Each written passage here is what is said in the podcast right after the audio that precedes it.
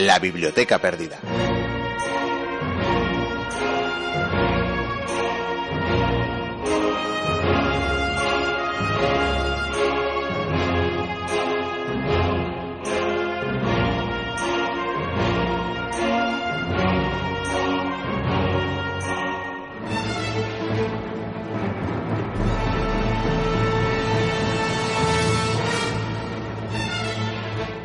Pleno Renacimiento, la Iglesia seguía sumida en antiguas tradiciones, algunas de las cuales se preservan incluso en tiempos modernos. Nos sorprende saber que los papas debían llegar al trono de Pedro libres de bienes terrenales. Pero claro, habida cuenta de que los candidatos eran en el 100% de los casos hombres adinerados de familias más que pudientes, todo sumo pontífice debían de deshacerse de sus numerosas riquezas. Lo curioso de esto es cómo se usaba este hecho estratégicamente para conseguir, o más bien y literalmente comprar apoyos entre la curia. Así, uno de los mejores ejemplos posibles para ilustrar estos tejemanejes nos lo da la generosidad que demostró Rodrigo Borgia justo antes de convertirse en Alejandro VI. Mientras se desarrollaba el cónclave que había de elegir al sucesor de Inocencio VIII, del Palacio de los Borgia salieron emisarios con prebendas como fortalezas y 20.000 ducados para el cardenal Orsini, la iglesia de Santa María la Mayor y 30.000 ducados para el cardenal Savelli, o la promesa del puesto de vicecanciller para el cardenal Sforza. Hasta Giuliano de la Rovere, que a priori partía como favorito en el cónclave, recibió de manos de su rival castillos y títulos para acabar decantándose por votar al Borgia el 11 de agosto de 1492. Curioso voto de pobreza el de estos papas, que en cualquier caso era más que comprensible, ya que además de que el resto de bienes los repartían entre sus familiares, sus hijos en este caso, bien es sabido que en el trono de Pedro vivían a cuerpo y con vocación de rey. Bienvenidas, bienvenidos a la Biblioteca Perdida.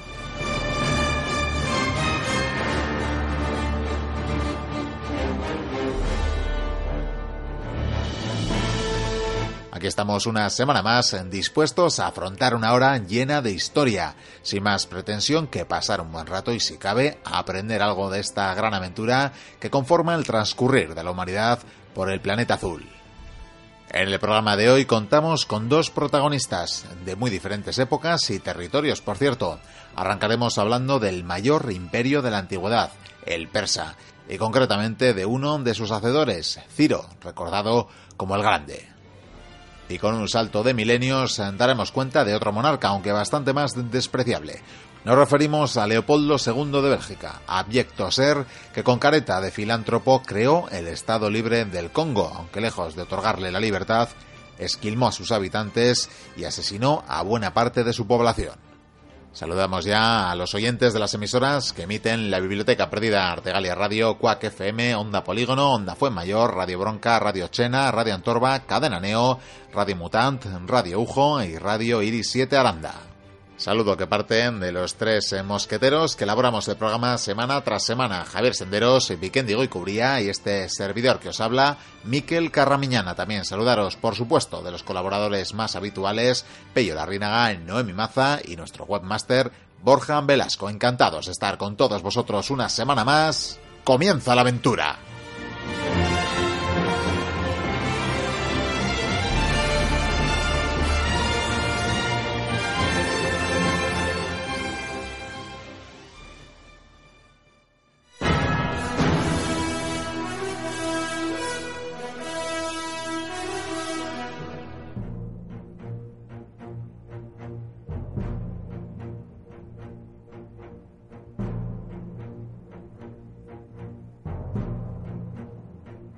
Tiempo ya de adentrarnos en el monográfico de hoy, que nos va a hacer desplazarnos más de 2.500 años en la historia. Vamos a hablar de imperios, pero vamos a hablar de uno de los mayores, de los inicios, de uno de los mayores imperios de la antigüedad, mucho antes de que surgieran las potencias romanas, por ejemplo, existió otro imperio que eh, daría mucho que hablar. Vamos a trasladarnos a la ciudad de Ekbatana, en, el reino de Medos, y vamos a recibir al señor Vikendigo y Curia, que me trae unos extraños ropajes que creo que me irá un banquete. Efectivamente, Miquel, llevo una especie de túnica porque, vamos a ver, sí, eh, estamos en media, pero vamos, yo vengo aquí representando a Roma. Hombre, ya sé que Roma aún hay reyes y tal, pero tengo que seguir representando. Soy un alto dignatario. Es lo tuyo, defender, defender a Roma Es lo mío, sí. antes de que sea república siquiera. Efectivamente. Y tú dirás, ¿por qué estamos aquí en media, en esta ciudad de Ecbatana? Pues por una sencilla razón, Miquel, y es que si te das cuenta, eh, estamos siempre hablando de, de- de Europa y esto no puede ser. Llevamos una racha de, de hablar de, Europa, de, Hispania, de la Reconquista y... Hay que cruzar el Bósforo. Hay que cruzar el Bósforo, exactamente, hay que viajar a Asia. Y encima, ¿por qué no viajar a una época muy, muy antigua? Porque siempre estamos con el después de Cristo. Pues hoy vamos a estar con el antes de Cristo y muy antes, ciertamente. Porque hoy esto me ha dado en parte la idea a uno de nuestros oyentes. Uno de nuestros oyentes nos pidió que hablásemos de grandes generales, conquistadores y todos esos que a mí me chiflan, por supuesto. ¿Y quién más grande que Ciro? Y que más grande que Ciro, Ciro II el Grande, que encima creo que no estaba en su lista, si no me equivoco, la verdad es que ahora tendría que mirarlo, pero ciertamente antes de que hubiera un gran Alejandro Magno, hubo un Ciro el Grande, Ciro el Grande el Segundo, y es por ello que vamos a viajar a ese pasado y espero que, os guste esta historia a todos los mochuelos, porque os va a gustar y además, ya que tenemos que esperar a que sirvan el banquete, aquí hay mucha, mucha gente, hay- son gordos. Están, están gorditos, sí, pero bueno, yo he venido a lo que he venido, que es a comer, ciertamente, a comer claro, bien. Y de paso, bueno, pues eh, eso, hablar de, de este incipiente imperio, y es que lo va a forjar este gran hombre, Sí. que creo que nace allá por el 580 antes de nuestra era. Sí, lo que pasa que vamos a tirar un poquitín para atrás, como siempre me gusta, para hablar un poquitín sobre la situación política y geográfica del momento, porque eh, vamos a ver, este hombre va a forjar lo que es el imperio persa. Sin embargo, antes de los persas hubo más cosas. A mi mente me viene, por ejemplo, el famosísimo imperio asirio. Por cierto, uno de los, mm, de los que más duró en el tiempo, un, un imperio poderoso con un ejército abrumador. La verdad es que algún día deberíamos hablar de los asirios porque parecen los grandes olvidados juntos con muchos otros. Pero de lo que sí te voy a hablar es del año 700 antes de Cristo. Es una fecha importante en esta historia porque fue más o menos por esta época cuando los persas, que eran un grupo de pueblos iranios, se establecieron en la meseta de lo que hoy en día es Irán. En principio eran nómadas, ¿no? Eran nómadas. De hecho, mm, todos los que entran en estos territorios en la antigua Mesopotamia, en un principio son todos nómadas. Son todos nómadas que van llegando. Además, lo de siempre, se implanta un reino, un imperio, lo que sea, y de repente te vienen por la frontera un grupo de nómadas que se asientan, que te acribillan, te destrozan y al final ellos mandan. En la historia de, de la antigua Persia y mucho más allá, se repite una y otra vez. Lo que pasa que yo creo que es que eso sería otro bueno, otros monográficos, porque la verdad es que llevaría su tiempo, yo lo tengo bastante ahí estudiado, pero sería una historia muy interesante. Sin embargo, como nos tenemos que centrar en este personaje, lo que sí te voy a decir sobre Ciro es que, bueno, hablando de estos pueblos iranios, estos persas, aparece según la, leyenda o la mitología su primer rey, que al parecer era el mítico Aquemenes, que de ahí vendrían luego los persas aqueménidas. La, la dinastía que instauran. Efectivamente. Vamos allá, Miquel. Eh, por cierto, ¿sabes cómo le llamaban a, a Ciro? Se encontró una especie de cilindro, estos cilindros fantásticos que tú lo puedes pasar sobre una superficie y dejar marcado como si fuera una imprenta. Lo voy a intentar, creo que uno de los eh, motes que le puso su pueblo, pero igual posterior era padre, pero... Bueno, le llamaban de todo. Yo tengo aquí rey del mundo, gran rey, rey legítimo de Babilonia, de Sumer, de acá, de las cuatro regiones y de muchas otras cosas más. O sea que fíjate tú lo que al parecer hizo este hombre. Que tenía título, sí. Sí, además este cilindro conmemora la conquista de Babilonia en el 539. Trascendental, ciertamente, entre, entre otras cosas, para que el pueblo judío le haya hecho tan buena propaganda durante milenios, ¿verdad? Efectivamente. Vamos con estos persas, Miquel. Hemos dicho que llegaron, se establecieron en Irán, me imagino que a golpe de espada y con mucho empuje. Y el heredero de Aquemenes, Teispes, fundó un reino que bajo sus sucesores crecería en tamaño, es decir, que habría conquistas, habría combates y poco a poco crecería en extensión. Tampoco es demasiado, y te voy a decir el por qué. Por cierto, estos herederos serían Ciro I y después Cambises I, que son nombres que ya nos van recordando un poco a luego los que serían Ciro II, Cambises II, que fueron muy famosos. De hecho, Cambises II fue famosísimo por sus campañas y por esa leyenda de esos ejércitos perdidos en Egipto, que por cierto es un tema para los misterios de la historia. Ah, esos que mandaron a- a- Sí. a- al oráculo, ¿no? Sí, di- bueno, no, a lo- bueno, sí, bueno, fue, Es que ese es otro tema. Otro día nos Pero metemos con Hay quien ello, pero dice vaya. que probablemente no hubo esa columna que fue a Egipto. Bueno, Es- esos que- supuestos sí. 50.000 soldados que se perdieron por ahí por una tormenta de arena, ¿no? Otro día hablaremos Es que encima de eso. 50.000. o sea, Sí, un poco exagerado ya es. Sin embargo, bueno, lo que iba, con este reino, eh, hay que decir que este, esta Persia era un estado vasallo del reino de Media. Los medos, al parecer, eh, lo que hicieron fue tomar el control de Occidente tras haber vencido a los asirios. Los asirios, ya te digo que fue una fuerza predominante, hegemónica de la época durante siglos y siglos. Sin embargo, cuando empezaron a flojear y tuvieron crisis internas, pues los medos se hicieron con el poder, batallaron, les vencieron en batalla y consiguieron conquistar la capital que era Nínive. Hablamos del año 612 a.C. Y bueno, pues estos persas eran un reino vasallo, en principio no había problemas, eh, las cosas iban bien. Y, ah, por cierto, lo que sí te voy a decir de estos medos, gobernaban un reino o un imperio, casi yo diría, que llegaba desde Mesopotamia hasta la India. O sea, es prácticamente lo que llegaría a conquistar en su momento Alejandro Magno. Fue más allá la conquista de Alejandro Magno, pero bueno. Eh, lo que sí te voy a decir es que en el año 585, Astiages, que en ese momento era el rey de los medos, decidió casar a su hija Mandane con Cambises I. ¿Y por qué lo hizo? Pues hay mucha leyenda por medio. Y primero, si te parece bien, te voy a contar la leyenda y luego te voy a contar lo que fue en realidad. Porque ya sabes que a mí me pierden las leyendas y yo creo que esta te va a gustar, Miquel. Adelante con la leyenda. Porque además esta leyenda tiene que ver... Está todo relacionado al final con Ciro II, por supuesto. De hecho, lo contó eh, Heródoto, tu primo. Eh, sí, gran amigo Heródoto. Bueno, pues contaba Heródoto que Astiages tuvo un sueño. Y en ese sueño vio a su hija que empezó a orinar. Empezó a orinar y a orinar y no paraba, el grifo estaba abierto. Y pues bueno, al final por los orines empezó a inundar su reino y al final inundó Asia entera. Anda, que tenía que oler eso. Sí, y muchas ganas de, de ir al baño. Entonces el rey cuando se despertó, eh, me imagino con sudores y tal, pues fue a hablar con, con sus magos, su- sus sacerdotes, oye, que he soñado esto, ¿qué me podéis interpretar? Y ellos lo que interpretaron fue que su nieto, es decir, el hijo de Mandane, le arrebataría el reino. Que también digo yo, que tú sueñas que tu hija se mea y que tu nieto te va a quitar el reino, bueno, Todo es atar cabos de manera extraña. Sí, sí. Fue por ello que lo que hizo fue casar a su hija con el rey pesa, persa Cambises I, que es lo que he dicho al principio. ¿Por qué le casa con un vasallo? Pues muy sencillo, porque así dejaría a la prole fuera del trono de, de Media. Claro, es decir, que si tuviera descendientes serían reyes de Persia, pero no de Media, lo cual así se quitaba el marrón en un principio. Sin embargo, días más tarde, Astiages tuvo otro sueño. Y en ese sueño vio como a su hija, pues no, no tenía ganas de orinar, pero al parecer, pues de sus partes pudennas eh, surgió una parra que se comenzó a expander por toda Asia.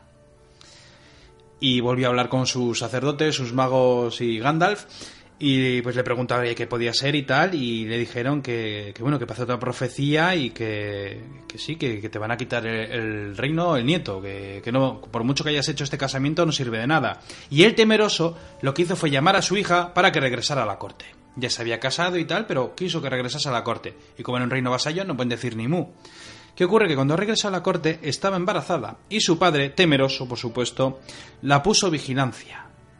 ¿Para qué? Para que cuando naciera el niño lo matase. Esto es un poco típico, sí. Sí, sí, sí. Tanta, pero leyenda. La, la historia sigue, porque cuando nace el niño, ordenó a un pariente suyo llamado Arpago, que por cierto es un nombre que va a aparecer más en esta tertulia, eh, le ordenó que, que matase a su nieto. Y Arpago, pues, cogió a la criatura y le, le dio pena, claro, también el pariente, el niño, ¿no? Le dio cosilla, y lo que hizo fue entregarle el recién nacido a un pastor. Y el pastor contento, ¿pues qué? Pues porque esa misma, ese mismo día o esa misma noche la mujer había tenido una criatura y se la había muerto. Y dijo, bueno, pues entierro al muerto y me quedo con el niño vivo y digo que es mío. El cambiazo clásico, vaya. Sí, como la hacen las hadas. ¿Y qué ocurre? Pues que llega un momento en que cuando Ciro, Ciro II, vamos a llamarle Ciro, es adolescente, ya tirando a mayorcito, pues tiene que hacer una pelea con un, aristócrata jovenzuelo, también adolescente, una pelea, y al final, pues tras la pelea, pues eh, se presentan los dos eh, sobre el rey, eh, perdón, se presentan ante el rey. Y Astiages, cuando oye hablar a Ciro y se da cuenta, dice, no puede ser, tiene mi cara, tiene mi porte, habla igual que yo, este es mi nieto. Y parece ser que acertó, fíjate tú con los parecidos. Y, claro, y dijo, "Mm, pues es bueno, es bueno que no haya muerto, porque realmente me arrepiento, porque realmente este niño seguro que no me hace nada y yo estoy equivocado. Y fue entonces cuando celebró un banquete para, para, celebrar pues, que había vuelto el nieto, que estaba todo, todos muy contentos, muy felices. Resulta que cenaron todos felizmente y Arpago comió también muy contento, porque claro, el niño se ha salvado, qué maravilla, hasta que de repente le pusieron una bandeja con la, con la cabeza de su hijo. Al parecer Arpago se había comido a su hijo en esa cena. O sea, que es decir, que el rey Astiages estaba muy cabreado porque Arpago no había cumplido lo que le había ordenado y hizo que se comiera a su hijo sin que se diera cuenta. Qué mala leche y qué mala baba tienen algunos, ¿eh? De verdad. De verdad. Solo por eso se merece que le quiten el reino. ¿Estás Sí, de acuerdo conmigo sí, ahí? Sí, por lo menos. Ciro se convirtió en rey de Persia en el año 559 a.C. Mm, En principio empezó a gobernar, pero él ambicionaba, ambicionaba los territorios de su abuelo, evidentemente. Parece ser que las profecías se van a cumplir y efectivamente se van a, se van a cumplir. ¿Por qué? Pues por cuando ve... Es lo de siempre, en estos imperios grandes siempre hay provincias, regiones, pueblos que se rebelan, que quieren combatir, que quieren hacer la puñeta, y él aprovecha eh, esos momentos de debilidad para armar a su ejército y avanzar contra su abuelo. Y lo que hizo fue directamente invadir Media, llegando a conquistar en muy poco tiempo Ezbatana, que es la capital del reino. Que tenemos aquí delante. Y es más, Arpago, ese que se comió a su hijo, pues furioso con el rey Medo, lo que hizo fue pasarse al bando de Ciro. Pero claro, si se pasa a Arpago, se pasan también sus tropas, con lo cual el ejército de Ciro había aumentado en número. Astiages fue derrotado en el campo de batalla y lo que hizo Ciro al final no le mató, evidentemente, porque es su abuelo y tampoco es mala baba. Y lo que hizo fue pues eh, que acabase sus vidas en el cautiverio. Astiages era muy mayor. Y en el cautiverio, pues me imagino que viviría bien. O sea, no es lo mismo en una cárcel, un cuchitril ahí bajo tierra que en un palacete. Y tras tomar Tabana, eh, ambicioso, además que había, había provincias, había regiones que se habían rebelado, que, que no aceptaban al nuevo rey, pues emprendió diferentes conquistas militares que lo llevarían a forjar el imperio más grande de la historia hasta el momento, Miquel. Ciro, por ejemplo, lo que hizo fue atravesar los territorios de la antigua Siria, cruzó, por supuesto, el Tigris y el Éufrates, hasta llegar a Sardes, que era la capital de Lidia.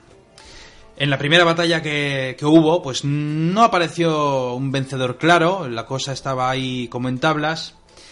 Y Creso, que era el rey de Lidia, lo que hizo fue retirarse a los cuarteles de invierno, porque llegaba ya el fresquillo y ya sabes que en invierno no se combate.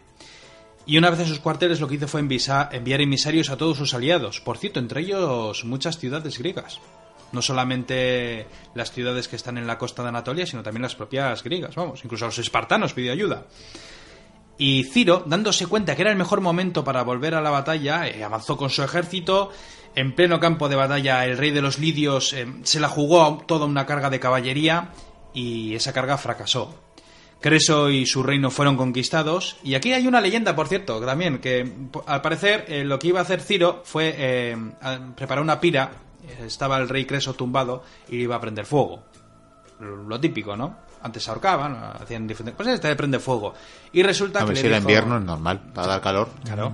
Y le dijo unas últimas palabras y dijo, pues quiero decirles a los dioses que si soy un hombre justo y tal, que me salven de esta. Y cuando aplicaron la llama, pues empezó a llover.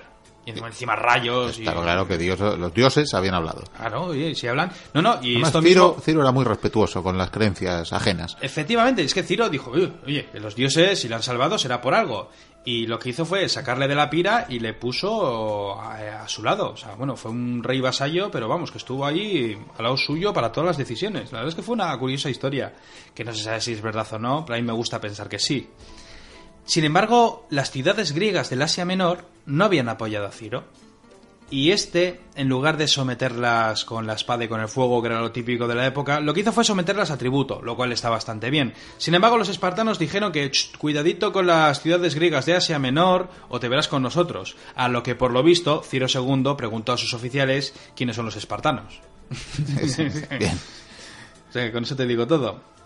Después de estas conquistas, al parecer hay siete años de silencio total. Al parecer no, no se han encontrado fuentes que expliquen qué, qué pasó en estos siete años, pero al parecer creen que siguió sofocando rebeliones y conquistando vastos territorios en el este del imperio.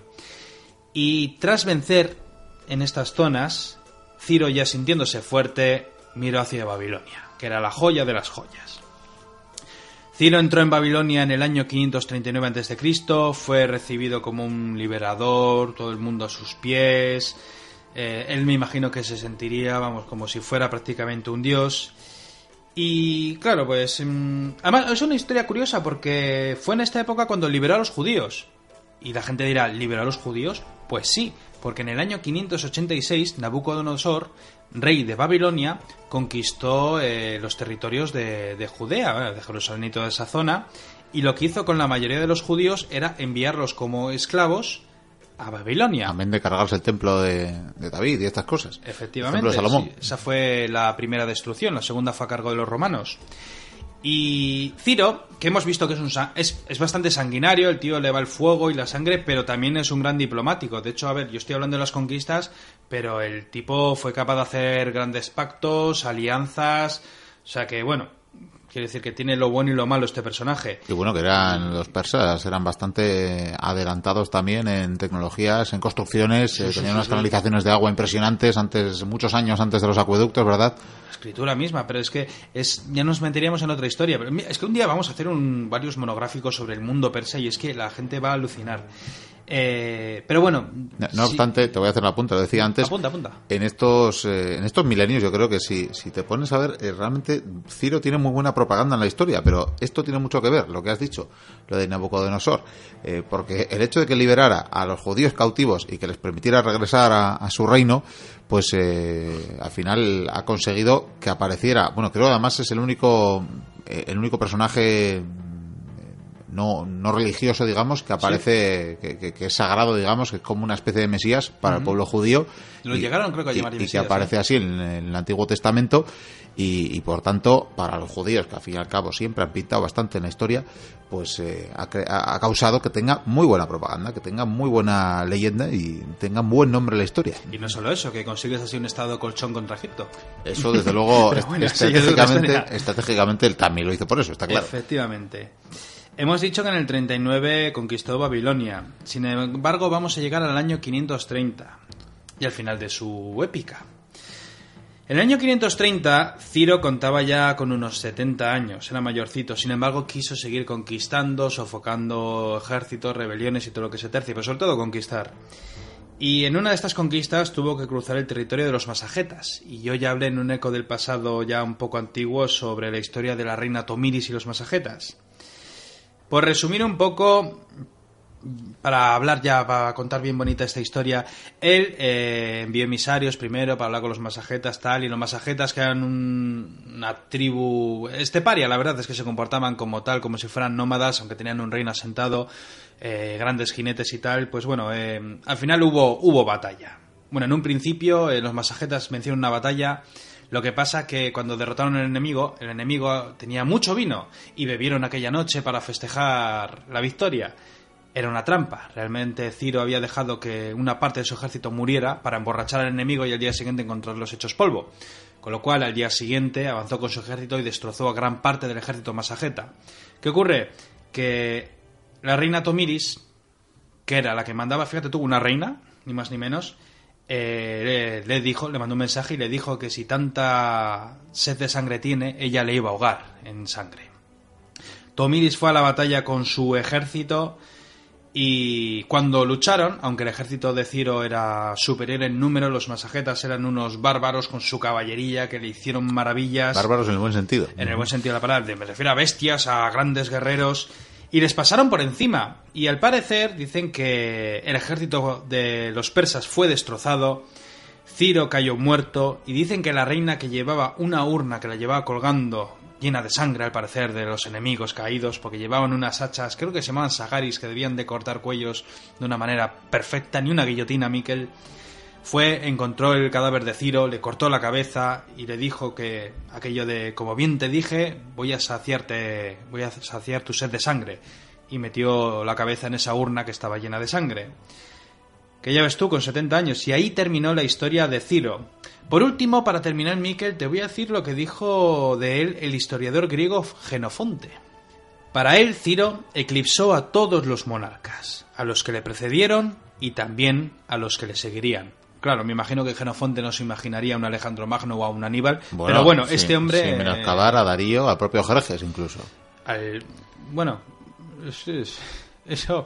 ¿A quién traíamos tú en debate, Miguel? Traíamos en debate, pero bueno, hicieron también grandes, grandes cosas. Efectivamente, pero yo creo que es la hora de cenar, ¿verdad? Sí, la verdad que sí, porque para eso hemos venido, entre otras cosas. Yo te dejaba hablar, pero yo venía lo que venía. Así que vamos a ver si nos traen ya. Aquí tenemos al Rey Astiajes que a ver si nos trae pues bueno las viandas, los alimentos, los, eh, los sabrosos manjares que, nos ha prometido en la invitación. Y bueno, pues ahí está Vikendi sentado y le... Uy, uy, uy, qué plato más apetecible. Vikendi que le ha sentado ha dado un derpago, que bueno, pues eh, él no sabe que se está comiendo a su hijo, ciertamente, es eh, dramática la situación, verlo por lo menos. Yo por si acaso me estoy comiendo unas frutas, porque también tienen buena pinta y bueno, pues me, me, vienen bien, más que nada porque así sé que no vienen de ningún humano. Y Vikendi come, come carne, pero, pero Vikendi, eh, ¿no te das cuenta de que te estás comiendo a Javi? ¿Qué? Que te estás comiendo a Javi. ¿Cómo que me estoy comiendo a Javi? Pero si está vivo ahí, te lo está diciendo. Ah, yo es que estaba oyendo una voz. Ay, pues me estoy comiendo los dedos de los pies. Y... Lo siento, Javi, lo siento, Javi. ¿eh? pero, pero, suéltalo, deja de comértelo. Es que está muy rico. Ay, ay, en fin. Bueno, vamos a seguir con el programa mientras intentamos eh, coser eh, a Javi como podamos.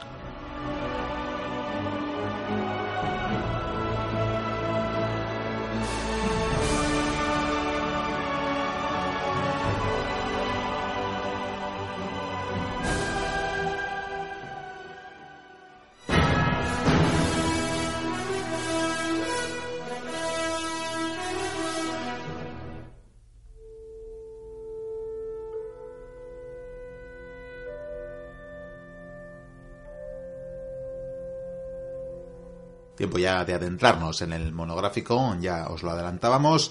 Hoy vamos a huir eh, de Europa, no ciertamente porque los personajes eh, de los que vamos a hablar no sean europeos, pero sí cambiaremos de continente para hablar precisamente de las consecuencias de la política europea. Y es que hoy vamos a hablar de la creación del Estado del Congo y de un ser bastante abyecto llamado Leopoldo II. Para ello contamos con nuestro colaborador eh, Pello Larrínaga, a quien doy la bienvenida. ¿Qué tal estamos, caballero? Muy bien, un placer de nuevo estar aquí. Un placer estar aquí, bien, pero quizás no tanto hablar de, semejante personaje como el que traemos hoy. No, la verdad que no. Este es el, típico malo que a mí me fastidia, de los que tiene una apariencia como de buena persona, pero, pero detrás de, su, de su máscara se escondía pues un, un ser muy oscuro y muy negro, sobre todo porque es que engañó a muchísima gente con sus intenciones. nos, vamos, nos vamos al siglo XIX, aquella época en la que a las potencias europeas, eh, que ya habían descubierto medio mundo, pero todavía les quedaba un continente bastante más cercano, pero que apenas estaba explorado y que por tanto sería en esta época cuando pues bueno exploradores empiezan a adentrarse en las raíces del continente primigenio del continente africano y no solo para ver eh, sus bondades y sus bonitos paisajes, sino para explotar los recursos.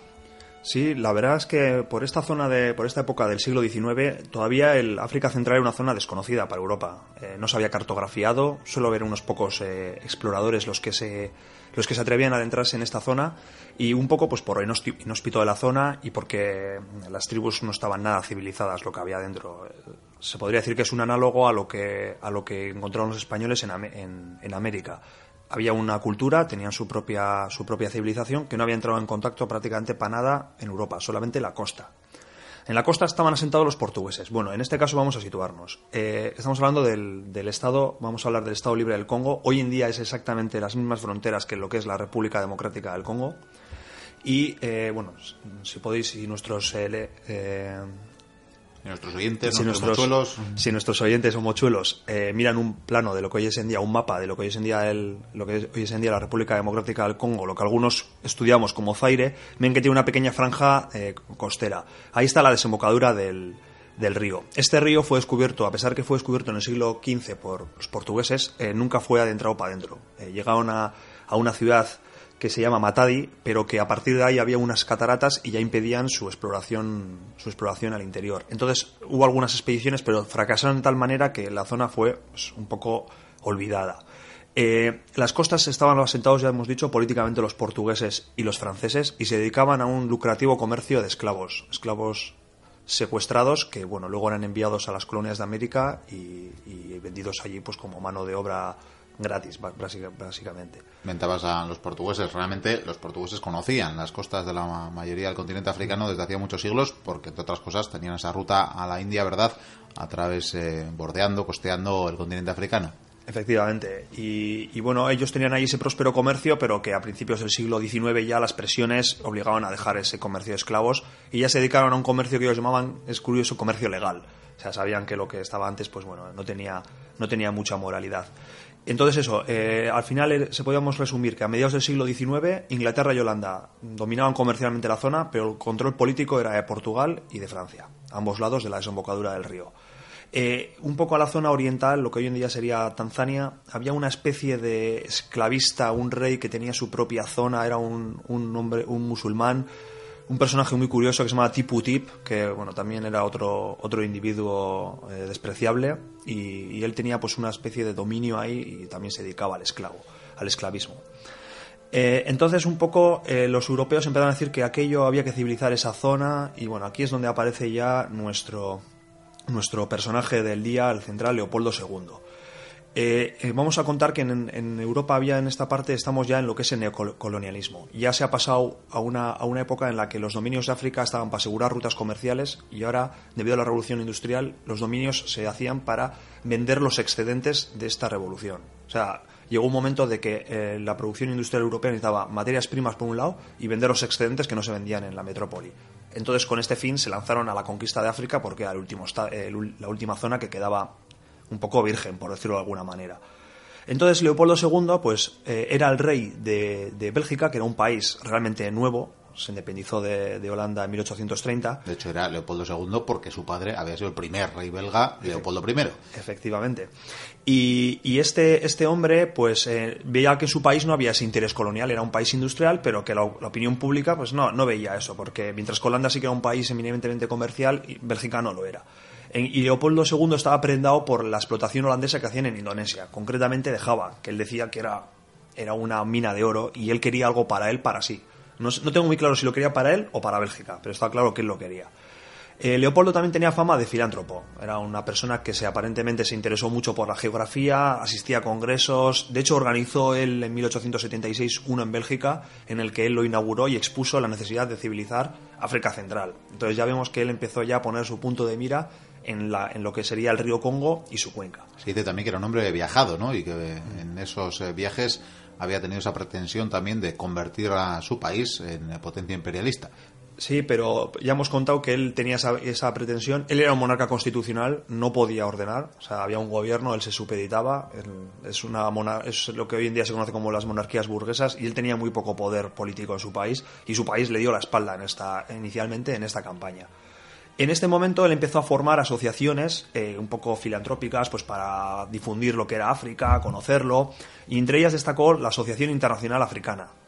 Eh, esto es importante porque aquí es un poco ya, vamos a ver cómo él, eh, a partir de esto, empieza ya un poco a engañar a, la gente. Especialmente esta asociación es altruista, es divulgativa, un poco pretende civilizar, librar de la esclavitud, tiene esos... Sí, pretende otorgar derechos, ¿no? O sea, velar por el bienestar de, esos eh, seres, ¿no? Que están explotados por las potencias. Eso es, y muchos y muchas personalidades de países colonialistas se unen con ilusión a este tipo de asociaciones.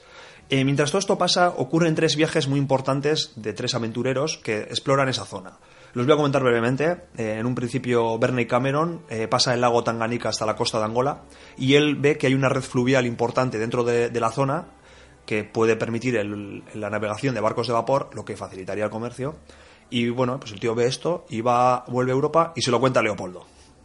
El segundo es Henry Stanley, que este es conocido porque es el que encontró. ¿verdad? El que encontró a Livingston, ahí vi la famosa pregunta del doctor Livingston, supongo.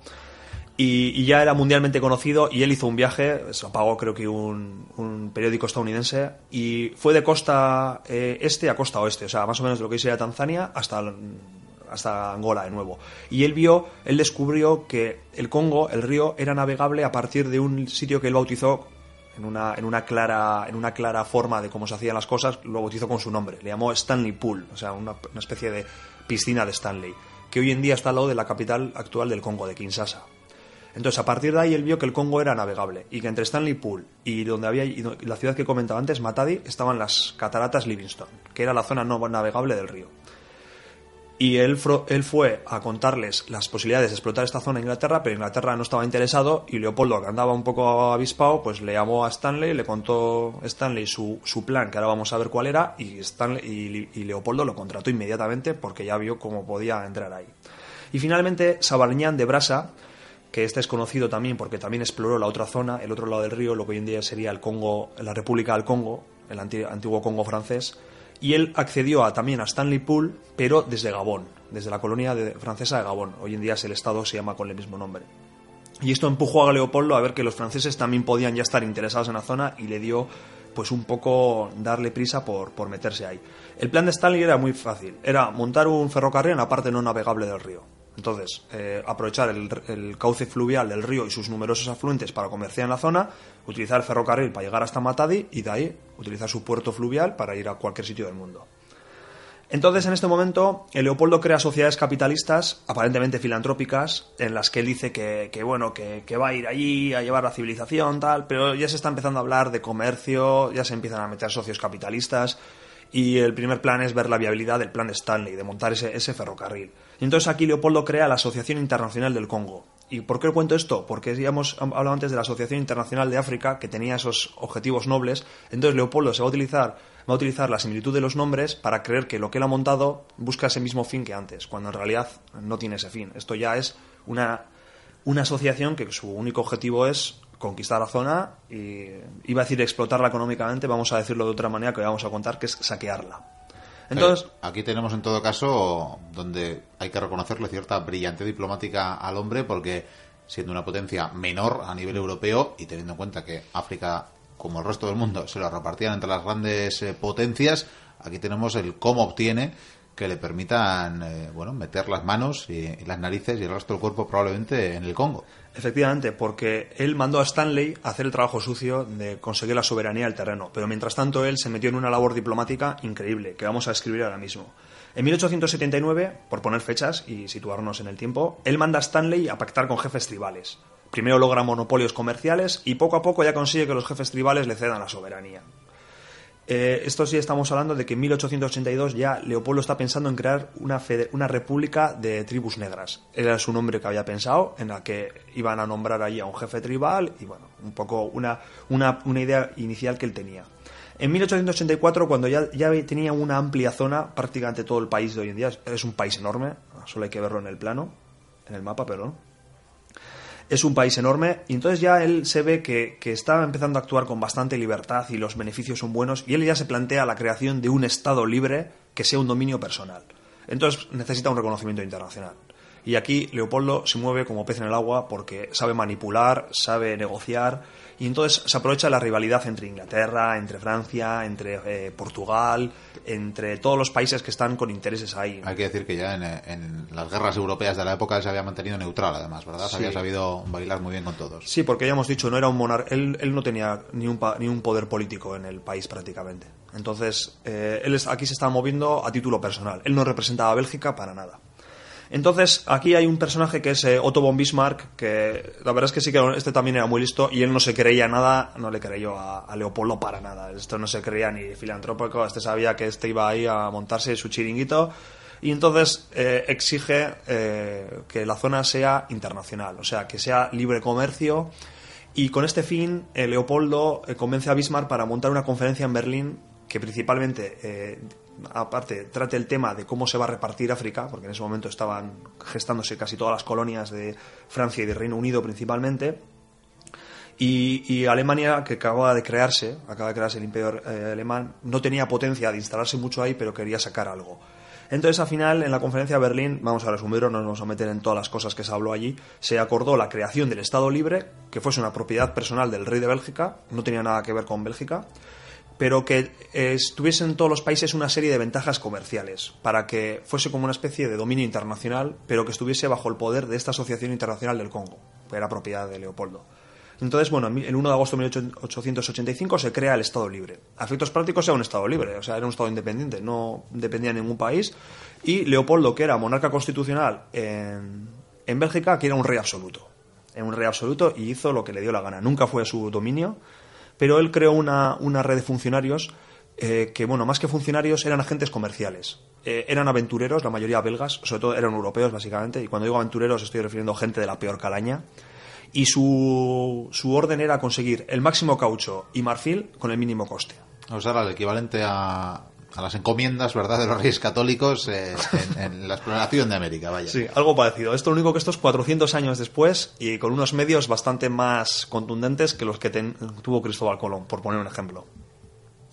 Y, la mayor, y un, poco una anomalía, una semejanza, perdón, a lo que estamos contando de, de esta conquista de América, es que se les pagaba según lo logrado.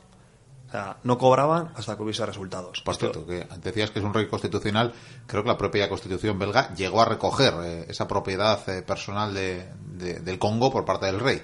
Sí, porque al final eso tenía que estar reflejado. Y, y bueno, luego al final vamos a ver cómo, cómo acaba, cómo acaba derivando este tema, pero sí que es verdad de que, de que en Bélgica estaban preocupados por este tema, porque estaban viendo de que al final la gente asociaba a su país con, a, con aquello y bueno, pues en un principio estaban a la expectativa al gobierno belga, eh, de hecho le llegó a desaconsejar que montase todo eso, pero, pero Leopoldo fue, fue terco y siguió adelante.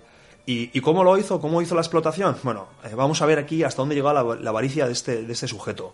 Primero dividió el país en dos partes. Un tercio cedió monopolios a todas las empresas europeas. Esto es lo que se pactó, lo que Bismarck le obligó a, a, firmar. O sea, una parte que fuese para una empresa europea llegaba allí y decía yo quiero explotar esta zona. Tenía un monopolio y los funcionarios controlaban un poco ese monopolio, sacaban sus, la parte que le correspondía al Estado libre y las empresas hacían lo que les daba la gana. Y luego el, los dos tercios restantes, bueno, esa parte, perdón, el un tercio se llamaba la zona libre y los dos tercios, que era el dominio privado del Estado libre, era explotado por estos funcionarios directamente.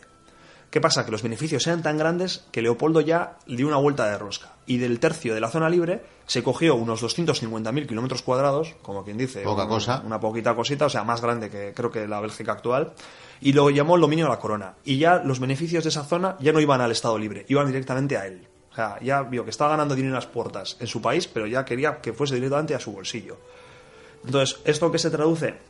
Esto fue un saqueo total. O sea, las, ya hemos dicho, lo principal fue caucho y marfil, y esto supuso aniquilación de elefantes, sangrado del. Bueno, el caucho, los oyentes sabrán que se saca eh, sangrando una, una, planta, que sale ahí, es un, la savia de la planta. Sí, que en ese momento había gran producción también en América Latina, precisamente y ahí tenemos el señor Dunlop, ¿no? Que ya estaba con los neumáticos eh, haciéndolos muy famosos por todo el mundo, para bicicletas, para coches y, y demás. Precisamente por este motivo, esto hacía que fuese muy rentable este tipo de material, mucho más que el marfil. Pero el caucho era principalmente el producto estrella que salía de. Y él haría que Congo. fuera más barato, ¿verdad?, adquirir eh, ese caucho africano que el, que el americano. ¿Pero por qué era barato? Porque Leopoldo se valió de mano de obra esclava. O sea, aquí es donde viene toda la contradicción y todo el engaño que hizo Europa. Él pretendía civilizar y liberar de la esclavitud a los habitantes de África Central y los redujo a la más abyecta esclavitud que se ha visto en el continente africano. O sea, esto es, sin duda, lo peor que se ha hecho en África.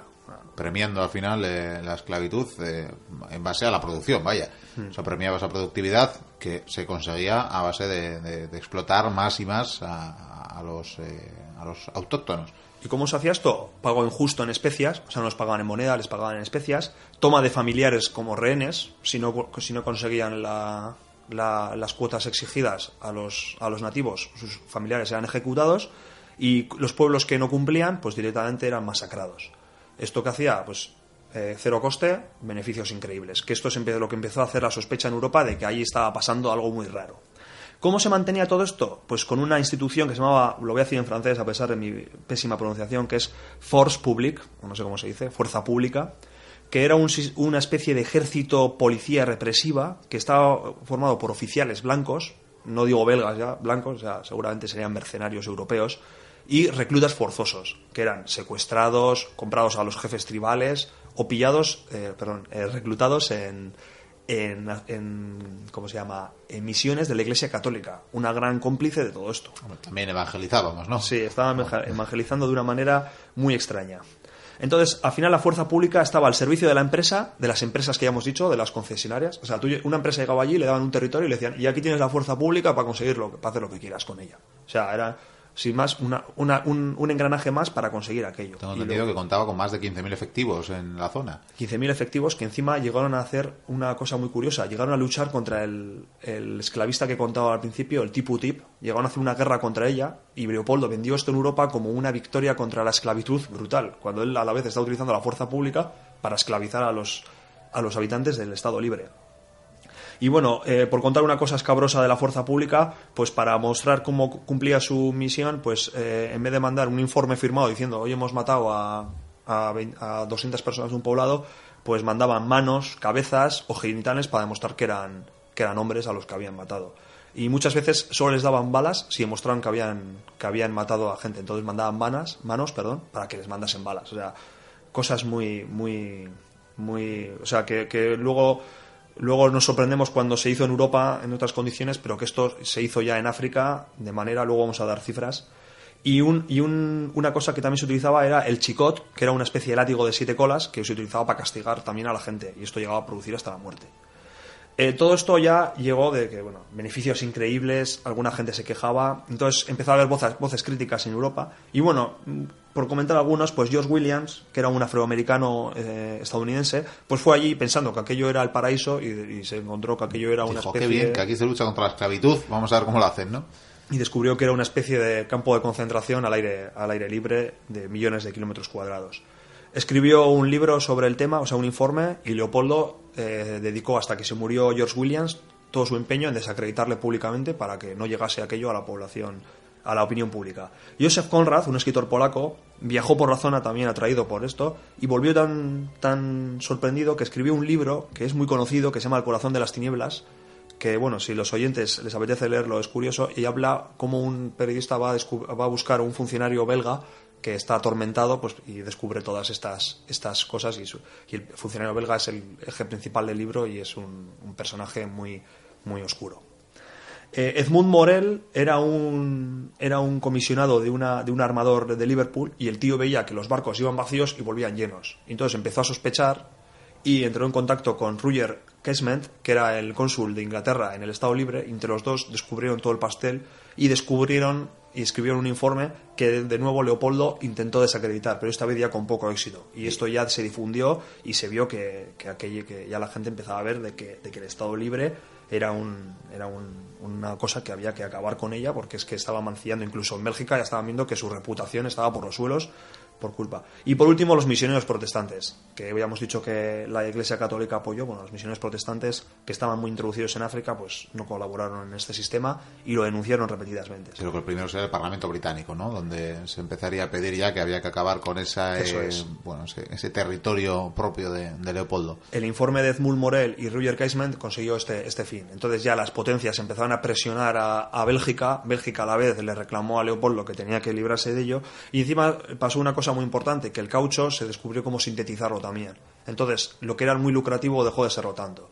Aparte que la mala gestión de Leopoldo hacía que él se quedó con muchos beneficios, pero la deuda del Estado libre era, era brutal. Entonces al final Leopoldo vio, me están presionando, esto empieza a ser ruinoso, me voy a librar de ello, y se lo cedió al gobierno belga. Pasó a ser Le una- pasó un marrón en toda Sí, sí, regla. le pasó un marrón porque es que encima estuvo dos años negociando. El, cuando él accedió a cederlo fue en 1906. Estamos hablando que ya llevaba 21 años como el Estado constituido. Y, y entonces él negoció y al final, bueno, se quedó de que Bélgica asumió la deuda, que debía ser muy grande. O sea, he visto la cifra en francos belgas de la época, pero no sé. Da miedo. No sé lo que. lo- es muy grande y no sé qué sería el equivalente de hoy, pero era muy grande. Tengo que decirlo, Leopoldo ya estaba un poco cascado. O sea, Sí. era un anciano ya. Era un anciano que parecía un anciano amable, pero ya, hemos, ya, ya creo que ya hemos explicado un poco cómo era, cómo era este personaje. Y no solamente Bélgica asumió la deuda, sino que encima Bélgica accedió a pagarle una cantidad en agradecimiento por haberle cedido la colonia, que, todavía era más grande que la deuda, creo. Es que me he, me- me he mirado antes las cifras, no las voy a decir porque es que no dicen, o sea, son números más, pero, pero que debía ser un, un dineral en la época. Y finalmente, en noviembre de 1908, eh, el Estado Libre del Congo pasa a ser lo que ya se conoció hasta la independencia como el Congo belga.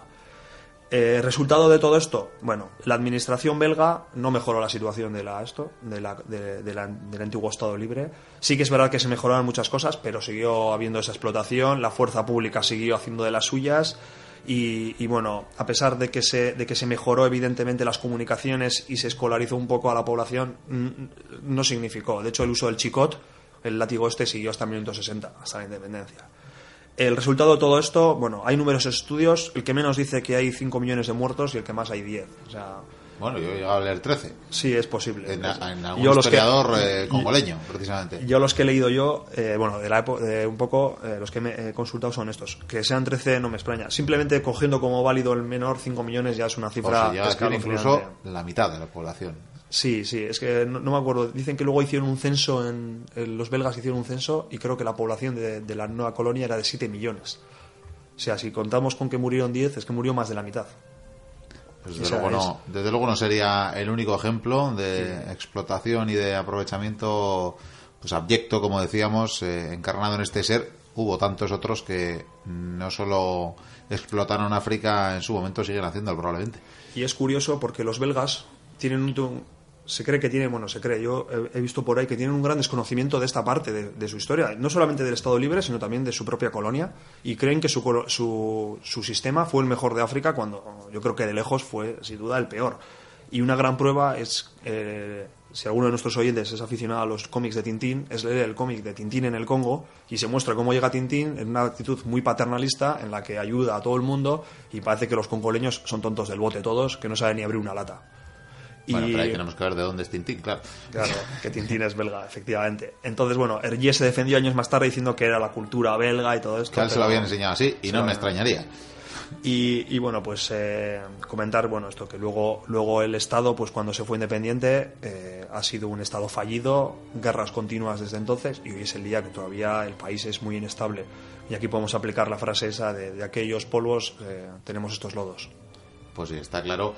Diré, no obstante, que en estos últimos años eh, ha habido unos cuantos ataques así simbólicos contra estatuas de Leopoldo II eh, que han teñido de rojo esas estatuas. Creo que le llegaron a cortar la mano a alguna de, las estatuas que quedan, que tampoco deben tener muchas, porque en realidad, no sé si es que ya en los últimos años han eh, hecho pues repaso ¿no? y, y propósito de enmienda pero pues bueno de alguna manera han querido criticar la figura de este rey que pues que llevó sirvió a la matanza de tantas, tantas millones de personas con eh, fines meramente económicos, no mucho mejores probablemente que, aquellas primeras expediciones y, aquellos primeros colonizadores de siglos atrás, pero desde luego la historia de los imperialismos y del colonialismo se ha escrito con letras rojas de sangre.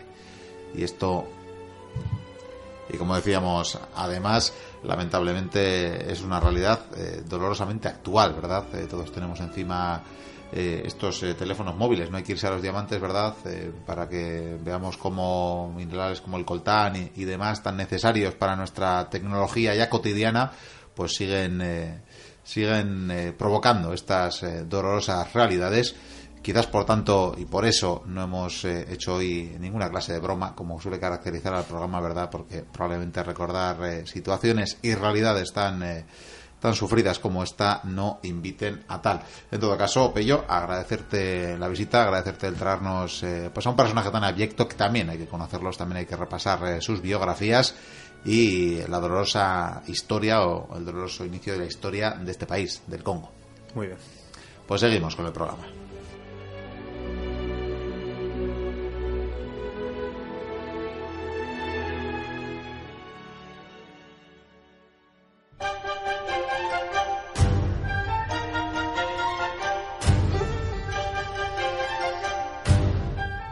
La crudeza de este monográfico vamos a ir despidiendo el programa de hoy porque se nos acaba. El tiempo ha sido un verdadero placer, como siempre, teneros al otro lado de las ondas y esperamos que queráis repetir dentro de una semana cuando volveremos con nuevas aventuras, con más parte de esta epopeya que llamamos humanidad.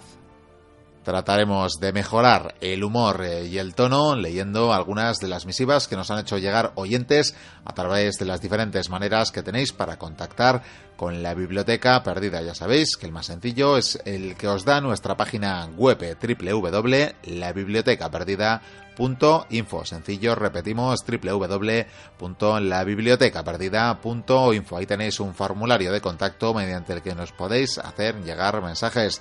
También tenéis los enlaces a las redes sociales en las que estamos, en las que tenemos perfil en Facebook y en Twitter. También tenéis el acceso a nuestro podcast en iVoox y también ya sabéis que podéis usar directamente el correo electrónico info arroba la biblioteca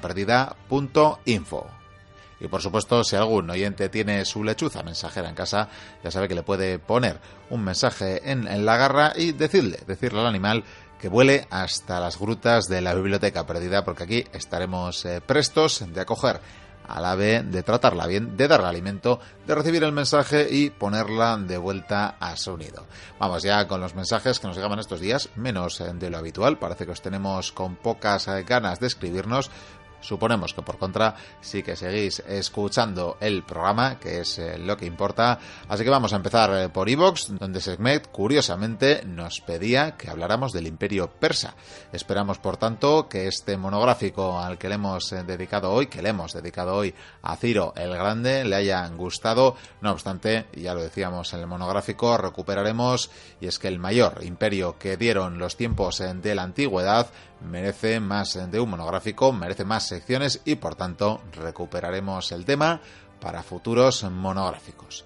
Nos vamos ya al email, como decía, nos podéis escribir a info arroba la biblioteca perdida punto info, algún oyente como Daniel Arroyo Ibáñez, que se merece un gran saludo y es que le dedicaba estos días unas palabras al compañero Vikendi Goicuria, la verdad que unas palabras añadiré bien merecidas, más que merecidas y por ello han provocado que lleve toda la semana con la cara roja del rubor. Gracias, Daniel, por seguirnos y por esas palabras a Vikendi. Nos vamos ya a Facebook, a las redes sociales. Estos días dejábamos una antigua entrega de otras eh, temporadas de la Biblioteca de las Perdidas. En este caso hablábamos sobre ciertas religiosas, las beguinas, un tema muy interesante. Así lo vio Martu Corri Calari, fiel oyente, que nos decía que le había gustado y que quien necesita, nos decía Halloween, teniendo hace poco el proceso de Logroño por aquí cerca. Entusiasta Martu Corriquelari, como siempre, gracias, un saludo de parte de todo el equipo. Más mensajes se dejaban en Facebook al hilo de la publicación del anterior programa, al que le dedicamos al Pony Express y a ciertas óperas con historia. Nos decía Miquel Maestu que le habíamos hecho la noche de trabajo más corta. Nos alegra, nos alegra conseguir cosas semejantes porque ya es duro trabajar por la noche. De paso aprovecharemos a saludar no solo al señor Maestu, sino a todas y a todos los que tenéis que trabajar eh, en horario nocturno. Es muy duro y desde luego estamos encantados de acompañaros en esos trances. Nos vamos al otro lado del charco para saludar a Lucas Dominic, que nos decía que buen programa y nos llamaba cracks. Pues muchas gracias por esas palabras. Y para terminar con Facebook, nos vamos de Panamá a Perú para saludar a Luis Morocho, que también nos dejaba un comentario al hilo del último programa. Y finalmente, en la otra red social en la que tenemos presencia, en Twitter, Ignacio Podtaxi merece una vez más, una semana más que le saludemos y es que gracias a él nos ha descubierto otro oyente, José Antonio Algarra, al que también saludamos. Otro usuario que también nos mencionaba estos días y dice que sigue el programa es Paco Cester. Pues un saludo a todos los que tuiteáis, los que habláis y los que recomendáis la biblioteca perdida en las redes sociales. Nada más que añadir, por lo que dejamos aquí la edición número 163 de la Biblioteca Perdida, que esperamos, como decíamos, que hayáis disfrutado. Volvemos en una semana con nuevas aventuras, con más historia. Hasta entonces, sed muy felices. Agur.